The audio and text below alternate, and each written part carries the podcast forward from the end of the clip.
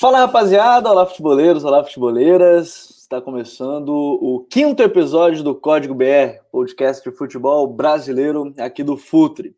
Para quem está chegando agora, está ouvindo pela primeira vez, nossa proposta é sempre debater com profundidade aí os times do campeonato, os jogadores e também pegando alguns temas mais específicos dentro de cada equipe. A gente promete sempre variar bastante, tá? Você pode mandar sua dica lá nas nossas redes sociais, no Futre FC, nossos perfis é, pessoais e tudo mais, pode mandar ali dica de pauta, time que você gostaria que a gente falasse um pouco mais. A gente está se aproximando aí do final do primeiro turno né, do Campeonato Brasileiro. Está gravando já no domingo, finalzinho da 17 rodada, que ainda tem dois jogos na segunda-feira, e por isso que os times que jogam nessa segunda acabam não entrando tanto em pauta no episódio dessa semana. Mas aí na próxima a gente vai falar um pouco mais, inclusive, sobre o Bahia, que joga é, nessa segunda-feira.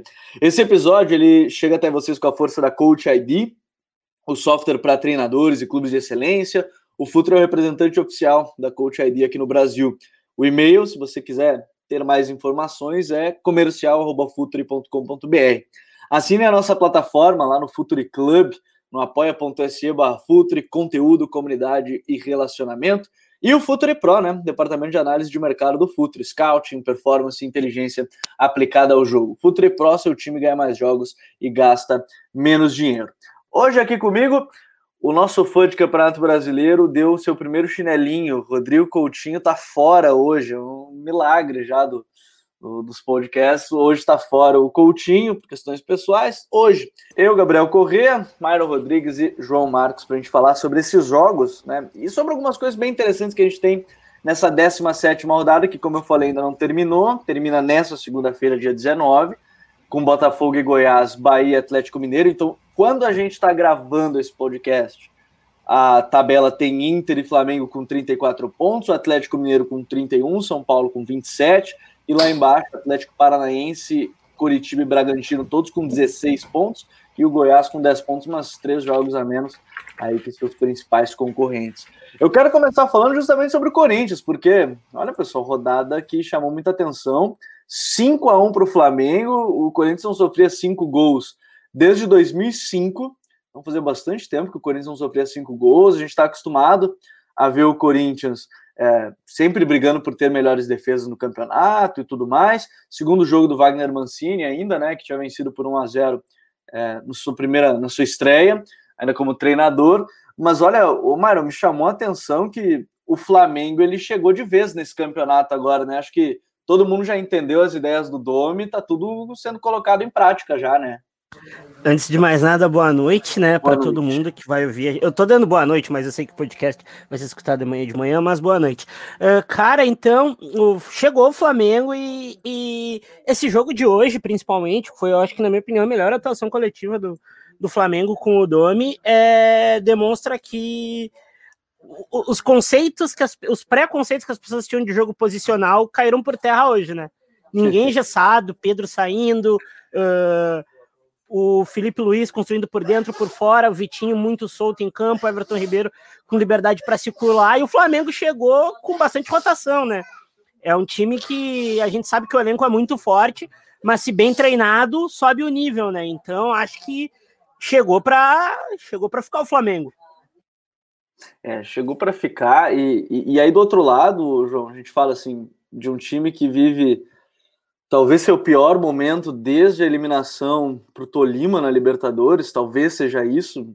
Talvez não lembro de um momento tão conturbado assim do Corinthians dentro, fora de campo. E, e um time que dentro de campo parece que não vai. Hoje até tinha ali, criou no finalzinho do jogo, já estava perdendo. Aí teve o gol de cabeça do Gil, uma pequena melhorada com o Luan mais adiantado, quase como um falso 9 no final do jogo. Mas esse Corinthians parece que vai ser aquela coisa de. É um time que mentalmente parece bem esgotado, né? A mudança com o Thiago Nunes não deu certo, não deu certo, entre aspas, porque o trabalho dele nem foi acabado, né? Foi interrompido. É, é muito estranho. Esse Corinthians, assim, parece que mentalmente já estão destroçados e vai precisar de um algo mais, né?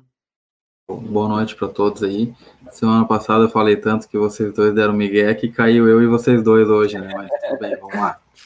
E mas falando do Corinthians, é uma, uma derrota de hoje, é uma derrota bem difícil de digerir, né? Porque é um é um time que não que tem uma rivalidade interestadual ali com o Corinthians, então é, é um jogo bem esperado pela torcida e complicado perder dessa forma, ainda mais como o Corinthians está jogando aí é, esse ano, né? Desde o Thiago Nunes, com problemas, o Coelho, que tu falou ali do, do Luan mais adiantado, é uma tentativa que o Coelho já estava já tava buscando, mas também não, não deu muito resultado. Agora vamos ver se o, se o Mancini vai. Eu acredito que o Mancini vai usar o 9 referência ali, né? Ele já colocou o Jô no, no contra o Atlético e hoje o Bozelli. E falando em Bozelli, ele, eu fiz até uma lista aqui dos jogadores que o, que o Mancini meio que resgatou aí, principalmente hoje, né? o Xavier, o zagueiro Marlon, Camacho, Matheus Vital, Everaldo e Bozelli, todos jogadores que não vinham atuando, é, que tinham vinham tendo uma sequência bem pouca sequência no Corinthians, né?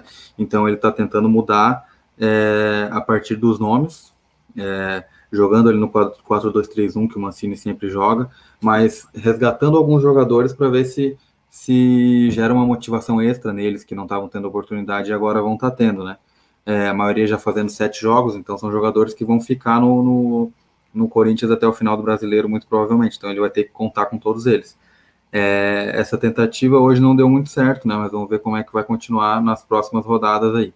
O Mancini foi um cara que foi que veio justamente para para ser esse bombeiro que o Corinthians estava precisando, né? Para dar esse choque e, e fazer uma campanha de segurança ali para permanecer sem não tem grandes, grandes objetivos, mas também é um time que, tu imagina o Corinthians com a receita que tem, com a história que tem, com a torcida que tem, é, correr risco de cair para uma Série B. Né? O Cruzeiro, ano passado, ele começou o ano como um dos melhores elencos do Brasil e terminou da forma que terminou. Então, é, é hoje tu não está seguro de maneira nenhuma, né? E vamos ver se o Mancini consegue é, resgatar o pessoal aí depois de uma derrota como essa, que é, é bem difícil de digerir. Sabe o que, me chama a atenção, Myron? É que esse time do Corinthians tem jogadores assim que podem cumprir bem a função, mas, por exemplo, e eu acho que era uma reclamação até do Thiago, é um time, por exemplo, que não tem pontas, né? Teve que subir o Leonatel, teve que. apostou o Janderson foi liberado para o Atlético Goianiense, que foi muito bem com, com, com o Mancini, inclusive por lá no final, né? Com uma dobradinha ali, o Dudu mas me chama a atenção que é um elenco que, se ele quiser jogar no 4-2-3-1, os três ali praticamente vão ser todos meias, né? Luan, Casares, Otero, não são exatamente pontas, dribladores do um contra um, né? É, o Corinthians perdeu meio que a vitória pessoal. Daí acho que das duas, uma, ou tu coloca um cara tipo Ramiro, por exemplo, de um lado para estancar uma sangria, ou tu joga propondo instalado no campo do adversário. E aí tem um outro negócio, né? Para tu jogar instalado no campo do adversário, tu precisa do jogo num nível bem alto, coisa que aconteceu por alguns instantes quando ele voltou, desde que ele voltou, né? Sim. O elenco do Corinthians, ele é, eu costumo brincar que elencos de futebol são tipo quebra-cabeças, é só encaixar as pecinhas ali. Parece que o elenco do Corinthians é cada cada setor uma ideia diferente de jogo. Quanto monta seu time no FM, né, Myron? Aquela coisa, o que, que eu tenho para cada posição. É, é tipo, que que, como é que tu quer jogar? Parece que o elenco do Corinthians ele é feito para inúmeros jeitos, assim. Aí, tipo, tá, agora tu tem todo mundo propondo, beleza, mas aí tu contrata um treinador no início da temporada que é famoso por ter um jogo de contragolpe, que era o Thiago. Aí o Thiago sai, Chega o Coelho, que é um cara que gosta mais do time que pressiona do confronto, mas não tem ninguém dessa característica, sabe? Parece que e o, o Thiago, o... isso que tu falou do Thiago é uma coisa que a gente via tem uma, uma, as pessoas às vezes têm uma dificuldade bem grande de interpretar um time que joga em toques curtos, que joga em velocidade, que é agressivo, com um time ofensivo. E não era isso que o Thiago era no Atlético Paranaense. Não era um técnico ofensivo, era um técnico de um jogo de toques curtos, de um jogo de de, de bola no chão, mas não necessariamente ofensivo de posse de bola, que é o que esperavam que ele ia fazer no Corinthians. É, uma, uma confusão que eu vejo muito, que aconteceu muito também foi com o Roger, que também nunca foi um técnico de, de, de posse de bola, mas era um técnico de um jogo pelo chão, de um jogo curto. E as pessoas acabam confundindo isso e acham que são técnicos ultra ofensivos que vão mudar estruturas, como era o Roger, como esperavam que ia ser o Roger no Palmeiras e o, e o Thiago no, no Corinthians agora. É, e, isso é um debate muito legal, porque não é porque o time tem dois, três toques a mais, dá aquele jogo pelo chão que ele é exatamente um time que propõe dessa forma, e esse é um debate bem interessante que se pode, que se pode traçar.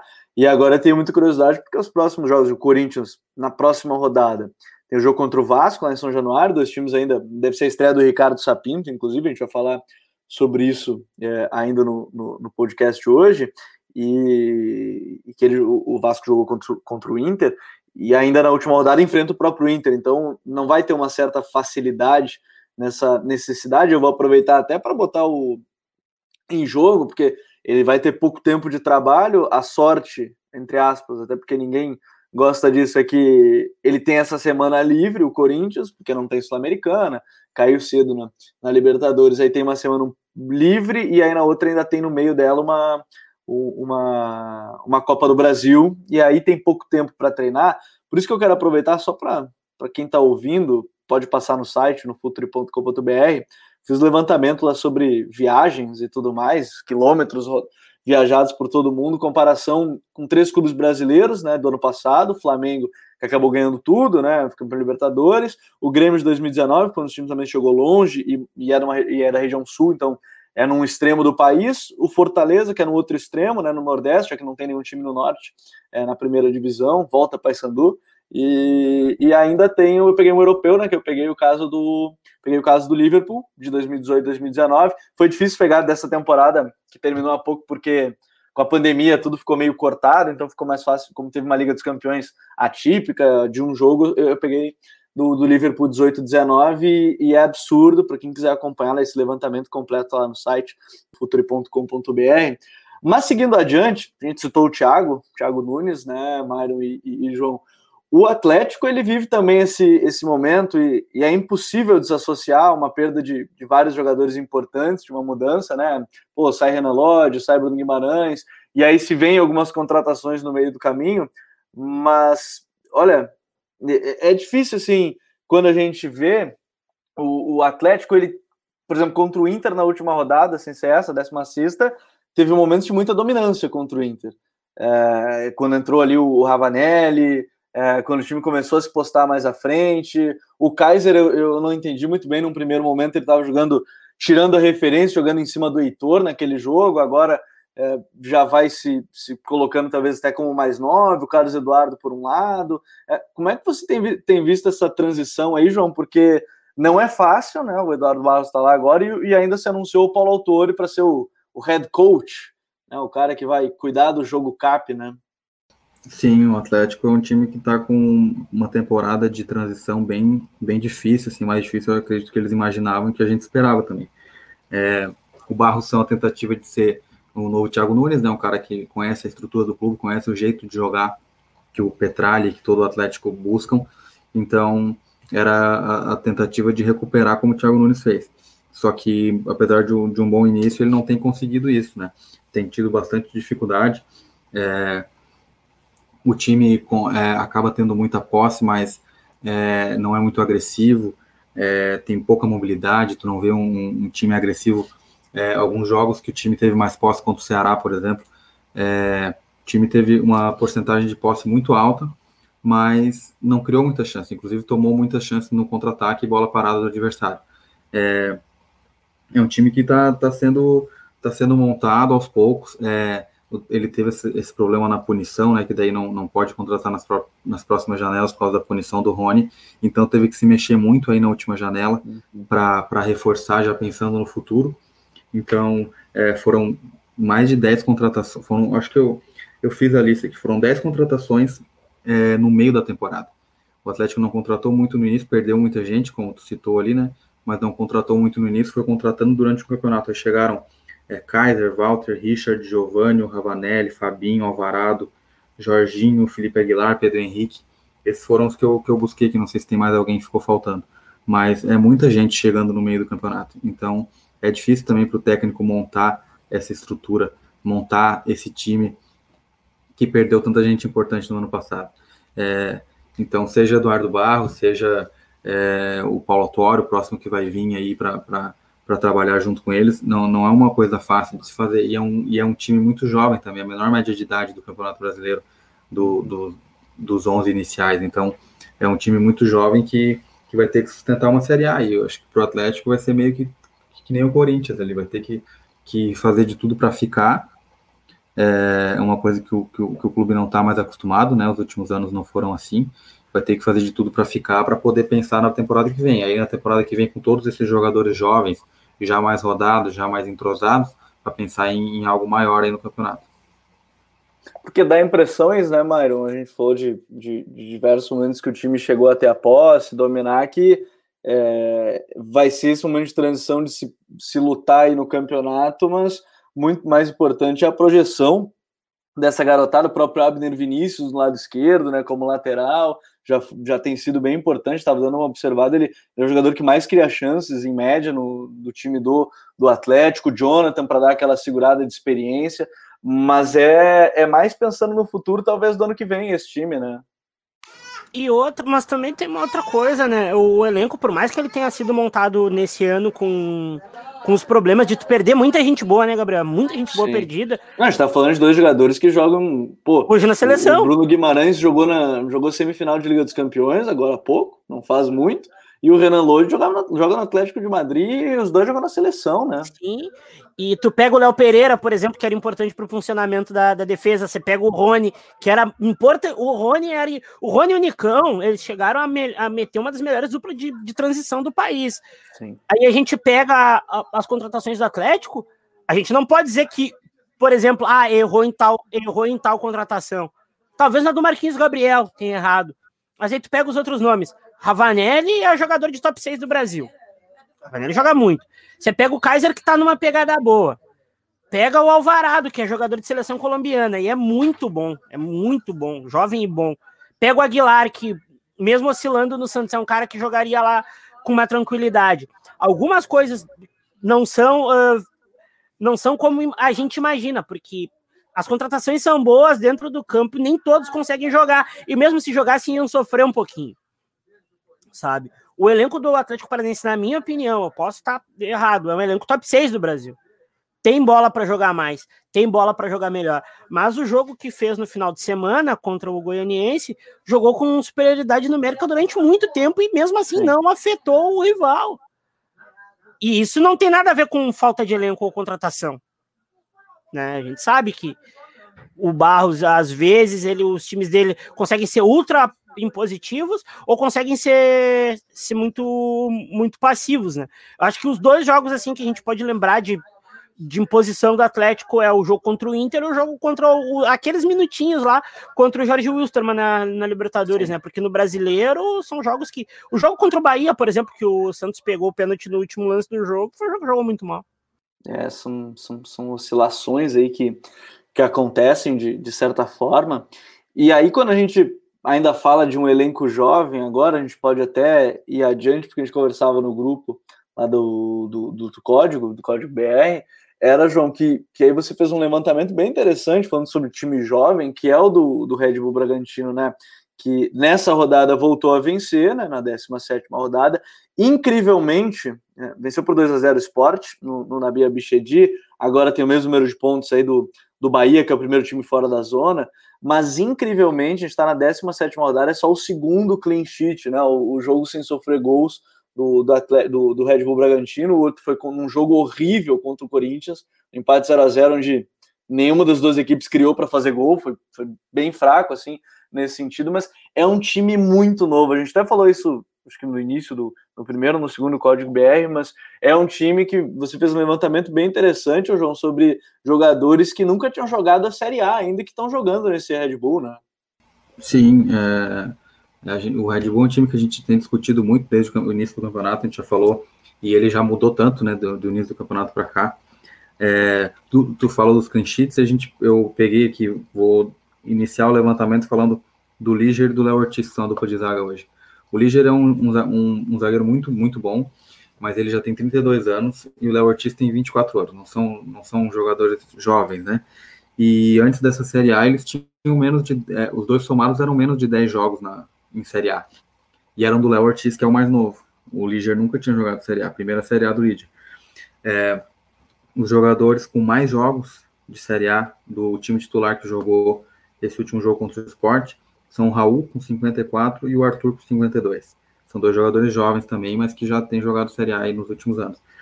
E jogadores mais velhos, o, o Liger tem 10 jogos de Série A todos, no, no, todos pelo, pelo Red Bull esse ano.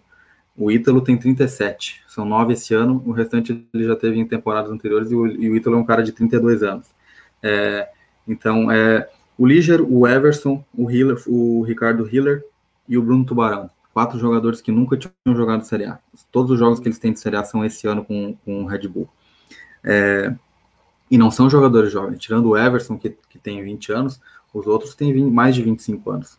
Então são jogadores que nunca tiveram a oportunidade ou nunca, nunca se viu-se nele, outros clubes viu nele neles potencial para jogar uma Série A. Então é complicado é, sustentar assim.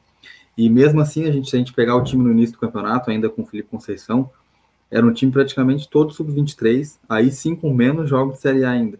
Jogadores muito jovens que, ele, que eles começaram a colocar é, e foram perdendo, aí eu acho que bateu o desespero lá, trocaram o treinador, aí escantearam um pouco a gurizada e foram pegando o, os jogadores mais experientes para ver se conseguia sustentar um pouco mais essa competição aí que é tão dura que a gente a gente que trabalha no dia a dia que, que, que avalia elencos e tudo a gente vê o quanto é importante o jogador ter uma experiência de Série A é, a gente vinha falando do Atlético Paranaense que trouxe Richard e, e Pedro Henrique agora recentemente ali antes do início do campeonato são jogadores que não têm um nível top do, do Brasil mas são jogadores que já são rodados numa Série A, então é, faz sentido tu apostar nesse tipo de jogador às vezes, porque tu precisa de um elenco mais robusto. Então, é, essa, acho que essa avaliação do elenco, o Red Bull tem um scout muito interessante, ele contrata jogadores jovens muito bons, com muito potencial, só que não, não basta só isso para tu formar um, um time para jogar uma Série A, para fazer uma campanha sólida. Né?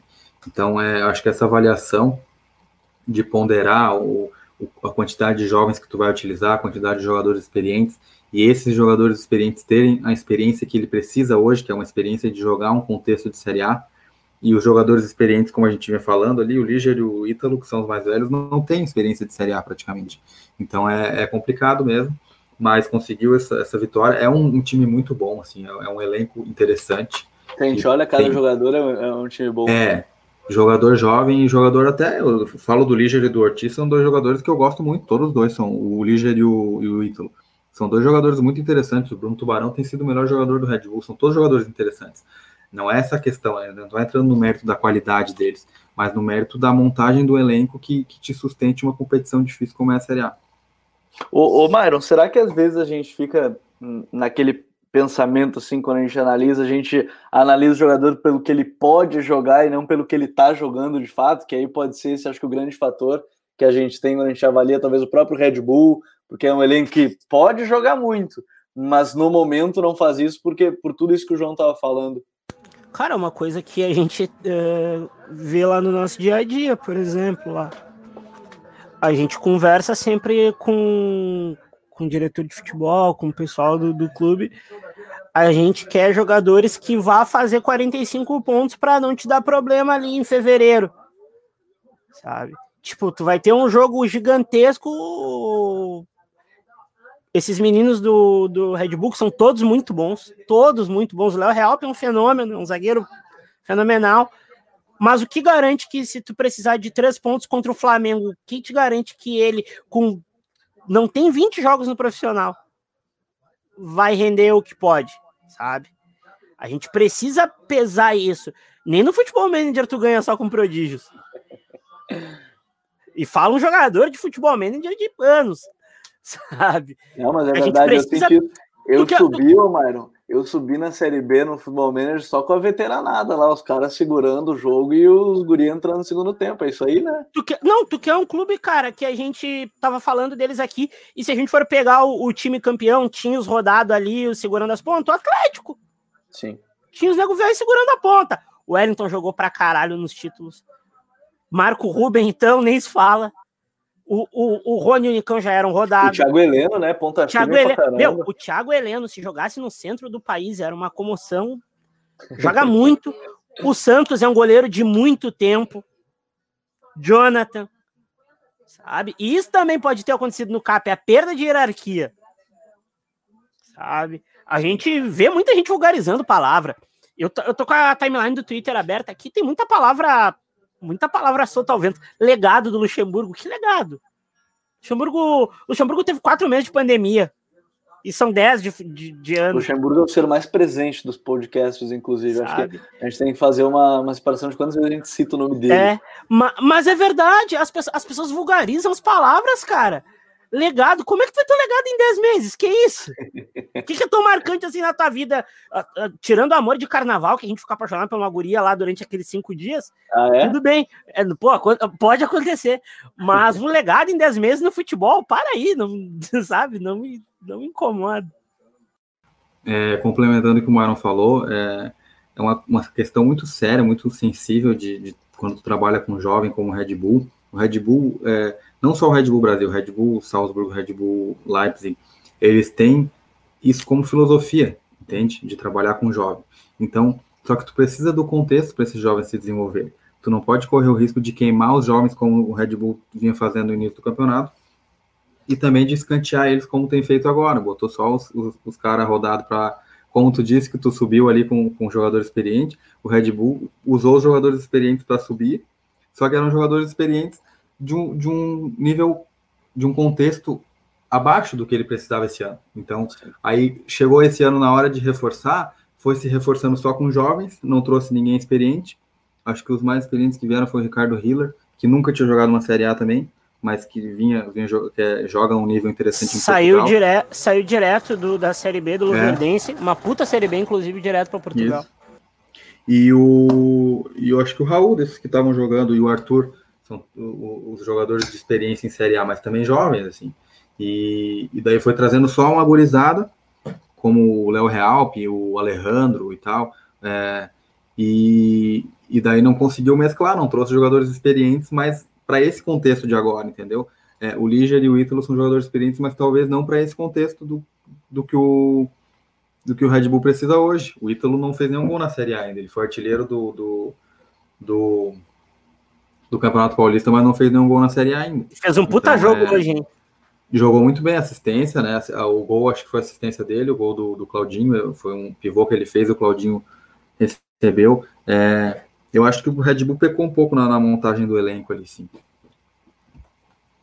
É, eu tenho curiosidade mesmo. A gente, a gente vai falar sobre o Red Bull ainda nos próximos episódios, até porque em breve, chegando no final do turno, a gente vai falar um pouco mais sobre jovens que a gente vai ficar mais de olho, trabalho de treinadores, aí, ideias, conceitos, a gente vai falar um pouco mais sobre isso. E, e eu acho legal para a gente também falar, é, eu citei agora há pouco do Ricardo Sapinto, que deve estrear aí nessa 18ª rodada contra o Corinthians em São Januário, apesar disso ele estava no Beira-Rio hoje, quando a gente está gravando nesse domingo, hoje ele estava acompanhando Internacional e, e Vasco da Gama, a gente já falou sobre a questão é, de expectativa realidade do, do Vasco da Gama, né? A expectativa de, pô, o time começou muito bem, aí fez alguns jogos ali que é, ganhava, começou aquela situação do ramonizado e tudo mais, e depois o time talvez até tenha mantido a média, mas passou a aproveitar menos a, as, as oportunidades. O que, que você o que tu vê, Myron, que pode ser o grande desafio assim do, do Ricardo Sapinto como treinador eh, aqui do, do Vasco? Porque eu estava conversando com o Luiz Cristóvão, ele falava que ele é um cara enérgico, é aquela coisa, não é. Ele me citou que ele não é conhecido por ser um grande tático. Aí eu até brinquei, tem muitos que não são também, tem momentos que tu nem precisa desse cara. É, qual é o grande desafio que tu vê que ele precisa lidar nesse Vasco da Gama? Mano, é um time muito, na minha opinião, assim, eu posso estar muito errado, mas é um time mais consistente, cara. É um time que tenha uh, prolongamentos de, de bons jogos no, no, no time, sabe? Porque, cara, o, o Vasco hoje contra o Inter, uh, os 20 primeiros minutos, pelo amor de Cristo, foi horrível. Foi horrível, Gabriel. O Inter nem pressionava o Vasco, o Vasco entregava de novo a bola sabe? Precisa de um time mais consistente, um time que tenha mais punch. O time do Vasco é muito maior o time do Vasco não precisa nem fazer força para ganhar. E isso é perigoso, porque também não é um elenco para cair. É um elenco para brigar lá embaixo, mas não para cair. É um, um, um, elenco que tem, a gente já citou alguns jovens, né? Se a gente pegar esse jogo é, contra o Inter, aí tem o Andrei, tem, enfim, o Thales Magno, o, o Miranda, enfim, tem alguns jogadores relativamente novos, outros mais experientes, o, o João. E, e, aí lidar com esses caras, é, tu vai ter que lidar também, ah, eu tenho que lidar com o Felipe Bastos, eu tenho que tentar conversar com as lideranças. Acho que as notícias que falavam muito sobre essa questão de lideranças do elenco também, né? É, o grande desafio dele é colocar em campo as ideias dele, mas com pouquíssimo tempo. De novo, ele tem pouquíssimo tempo para trabalhar, né? Exatamente. É, no, tu não consegue dar treino no Brasil geralmente, e agora com esse, com esse contexto da pandemia, que tá todo mundo jogando quarto e domingo, tem gente que joga três vezes na semana, vai ser pior ainda. E ele não está acostumado com isso. Confesso que não conheço muito o trabalho do, do Sapinto. Sei que ele tem uma carreira, carreira interessante como técnico, é um cara respeitado, mas é, a gente não tem como a gente não entrar nos clichês que, que a gente tem visto em todos os debates. Né?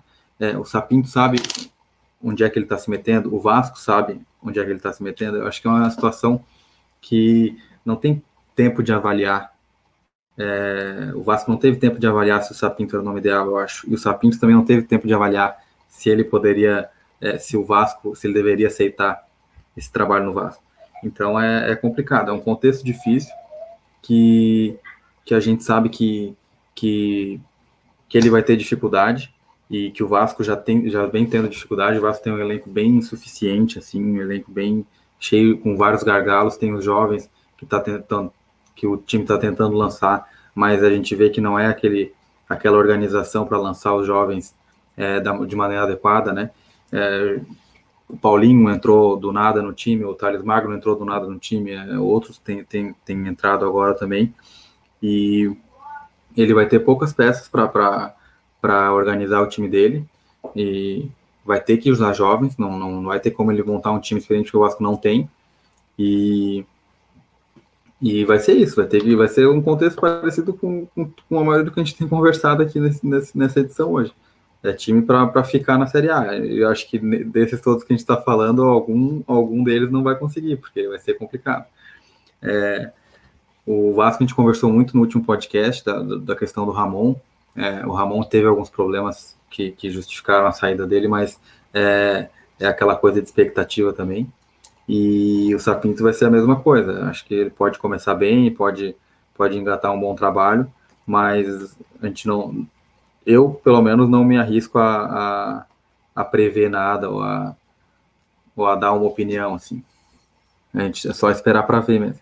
É, vamos ter que aguardar para ver esse, esse trabalho nos próximos jogos e, e nessa briga lá de par, da parte baixa da tabela é, ela promete de uma certa forma. A gente nem conseguiu falar ainda de Goiás, Curitiba, por exemplo, que a gente tem que falar um pouco mais. O, o Goiás já vai para o seu quarto treinador, já teve mudança.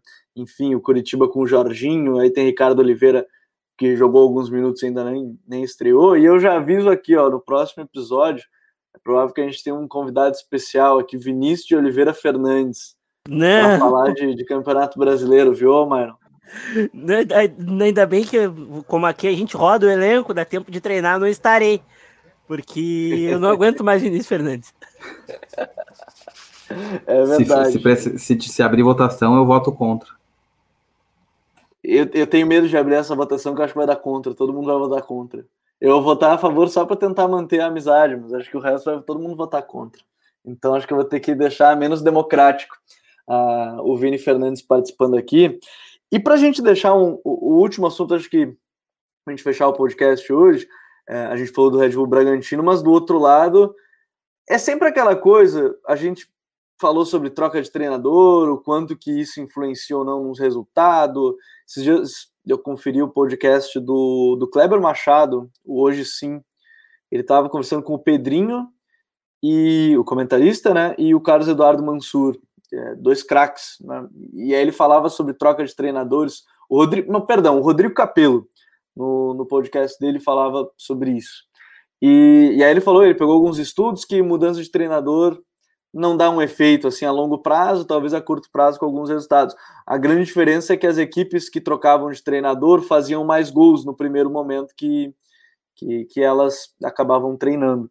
E aí, o Myron, tem a troca do Jair Ventura. Pô, Jair Ventura chega e pega ali, por exemplo, tá, tô jogando e, e aí ele consegue fechar o time, tem resultados a curto prazo, ele atinge uma, uma colocação boa na tabela, e aí ele chega um momento que ele precisa propor jogo. E talvez esse seja o grande desafio do Jair, né? Na carreira dele, né, Almairo? Propor jogo nunca foi muito a dele. No Botafogo ele foi bem, que ele chegou nas quartas da Libertadores contra o Grêmio, ele não estava propondo jogo. É, nesse próprio Botafogo que foi bem no Brasileiro, ele não estava propondo jogo. É o grande desafio que ele tem no esporte, é propor jogo com esse time? Cara, o time do esporte é um dos elencos mais desequilibrados assim no brasileiro, cara. E tu vai propor de novo, tu vai pegar o exemplo que a gente fez do que a gente fez do, do Corinthians aqui, cara. Você vai reagir como com esse time? Sabe o que é que vocês lembram dos, dos momentos bons do, do esporte como é que era? Esticava a bola, controlava a segunda, atropelava. Porque com esse time tu não consegue propor, porque falta gente para propor, propor. O elenco é pior que o elenco da Série B do esporte. Tu não consegue propor com esse elenco, mas também não consegue reagir porque não tem ninguém de velocidade. Eu, eu acho que. O elenco de meio do caminho. Meia, tipo... O trio de meias é Thiago Neves, o Jonathan Gomes e o Lucas Muni quando não joga o Marquinhos. Todos são meias, né? É, e tu fica no meio do caminho, cara. Tipo, não tem. Não faz sentido, cara. O elenco foi. Aí acaba estourando lá atrás que tem bons zagueiros. Eu gosto muito do Adriel, por exemplo. O Adriel é bom zagueiro. Sabe? Eu acho o Adriel um zagueiro que joga uma Série A tranquilo, sustenta. E tem o Maílson, que é goleiro, não joga para jogar o Luan Poli, que é bem constante. Tem coisas que não faz sentido. E nesse desafio de propor, João, será que a, a, o esporte luta de uma certa forma é, fora de casa? Talvez seja mais fácil a gente ver atuações melhores do esporte do que em casa nessa levada. Eu lembro da última rodada ainda contra o, contra o, contra o Inter, que o Inter pressionava um pouquinho o esporte na saída de bola, o esporte já devolvia fácil a bola, é, agora perdeu para o Red Bull jogando fora de casa, ainda foi bem apático. É, aquele resultado imediato que a gente citou de troca de treinador, agora já começa a ser outro ponto. Agora é conseguir colocar em prática o trabalho, né? É, o esporte fez 20 pontos no, no turno até aqui. E é uma pontuação boa, mais uma vitória consegue um, uma pontuação interessante para tentar fazer uma campanha parecida no segundo turno e, e se manter na Série A. É, o que eu falei no último podcast sobre o Vasco, é, acho que se encaixa um pouco no que aconteceu com o esporte. Eu, eu falei assim, ó, uma das mudanças, da, dos motivos da, da, mudança de técnico do Vasco pode ser aquela troca de técnico, que tu encaixa uma sequência interessante e é uma sequência que pode salvar no final do campeonato. Essa sequência que o Jair engatou no início pode salvar o esporte lá no final do campeonato. Mas a gente vê que que, que é um, um, um elenco realmente é, com alguns gargalos, com algumas dificuldades, é, tem dificuldade tanto para propor quanto para reagir, vai ter que, que, encaixar um jogo assim. É, ano passado na Série B com o Guto tinha o Guilherme, que estava num nível muito alto e era o fator de desequilíbrio do time. É, acho que a contratação do Thiago Neves hoje é para tentar ser esse cara, mas é, é, que o Thiago Neves é um desequilíbrio muito diferente do Guilherme, né? O Guilherme é o desequilíbrio no um contra um, na velocidade, no contra-ataque, campo aberto, drible. E o Thiago Neves é um cara que vai desequilibrar na bola parada, no, no chute de fora da área. Então é, é, um, é um, um, um, desequilíbrio, um contexto de desequilíbrio que eu acho que, que vai ser mais difícil de encaixar no, no estilo de jogo do esporte. O esporte não tem, como o Maron falou, não tem pontas de, de, de, de um contra um. Hoje jogou, é, o Barça jogou de, de, atacante hoje. Jogou o Marquinhos de um lado e, e e esse é um problema recorrente no futebol brasileiro. São poucos pontos de desequilíbrio. Quem tem é muito caro ou tu não tem. Isso é bem complicado. É, é, o ponto de desequilíbrio é bem difícil, aquele ponto que, que é agressivo, que, que, que ataca a linha, que, que dribla, que dá passe de ruptura, é, que vai para o fundo e que te dá um cruzamento de qualidade, é complicado. O esporte não tem esse jogador hoje. E num time, um time que briga como o esporte, que briga na, na parte de baixo da tabela, que, que geralmente quando joga contra times maiores precisa é, acaba tendo tempo para campo para para jogar no contra-ataque, não ter esse tipo de jogador é complicado. Como é que tu vai puxar o eu, complementando ali, era o Marquinhos, o, o Lucas Mugni e o Thiago Neves que estava jogando na linha de três meses hoje. Como é que tu vai puxar contra-ataque com, com esses três jogadores? É difícil. E então, e aí tu não, hoje não jogou uma referência, o, o Hernani Brocador vinha mal, o Mikael entrou no segundo tempo, quem jogou foi o Barça, titular de, de atacante hoje. É, é, não tem um cara para segurar a bola, para disputar ali, para depois o, o, os jogadores chegarem e ganhar a segunda bola é, é complicado.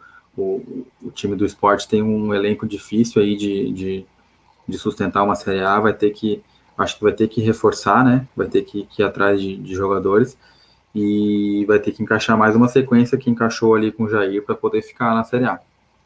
É, vai ser algo importante para a gente ver esses próximos passos do, do esporte. Senhores, é, vamos ficando por aqui no episódio. Lembrando, os próximos dois a gente vai conseguir fazer sempre pós-rodada, porque é, nessas últimas duas semanas, gente, nas últimas três semanas, a gente teve aí quarta e domingo rodada, então nas próximas a gente vai ter rodada final de semana, 18, né? Começa até na quarta-feira, porque a Globo vai colocar jogo da TV, né? Tem Libertadores, como não passa mais na, na TV aberta, aí Vasco e Corinthians jogam na quarta-feira mas a rodada é final de semana, assim como a última rodada do primeiro turno. Tem diversos bons jogos e a gente vai estar certamente falando sobre isso, fazendo um balanço desse primeiro turno do Campeonato Brasileiro. Myron, valeu, até a próxima. Eu que agradeço, quero já criticar os chinelinhos já do podcast, que são vários, né? Mas agradecer aí o espaço, a gente fala quando dá, né? Porque nossa função agora é outra, a gente precisa ficar mais recluso, mas não é por mal, é pelo bem, bem maior. Tenho um convívio diário, né, com o João a trabalho, contigo um pouco menos, graças a Deus. É verdade, isso é bom. Isso é bom para é, todo mundo. É bom para todo mundo, todo mundo ganha. O futurista tem a ganhar quanto mais distante a gente ficar. Mas pro FM 21 a gente tem um projeto aí que vai ser maneiro, né, Gabriel? É verdade. Eu, é. Esse projeto vai ser bom, hein? Vai, mas eu que vou comandar, tu só treina. Falou, gente, até a próxima. Valeu, Lairão. João, valeu por mais um. No outro que o João tava, eu não estive, eu tive que dar aquela relaxada, tava, tava fazendo Inter e Atlético Paranaense, não foi chinelinho, não foi chinelinho. Então, até a próxima, João. O resto é chinelinho ali. O, o, o Coutinho deu uma chinelhada aí, o cara disse que ama o futebol brasileiro, não veio.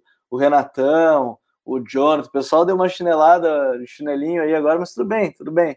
Fica para a próxima. Valeu, João.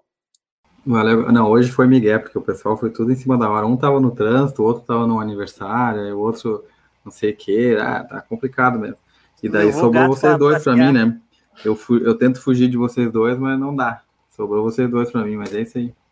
Até a próxima, valeu, gurizada. Um abraço. Valeu, valeu, João, valeu, Myron. Então, lembrando mais uma vez que esse episódio, junto com o pessoal da Cult ID, o software para treinadores e clubes de excelência, assine a nossa plataforma de conteúdo Futuri Club, no apoia.se barra Futuri, conteúdo, comunidade e relacionamento, e Futuri Pro, o departamento de análise de mercado do Futuri, scouting, performance inteligência aplicada ao jogo. Futuri Pro, seu time ganha mais jogos e gasta menos dinheiro. Um abraço. Código BR volta na próxima semana para seguir falando sobre Campeonato Brasileiro. Até mais!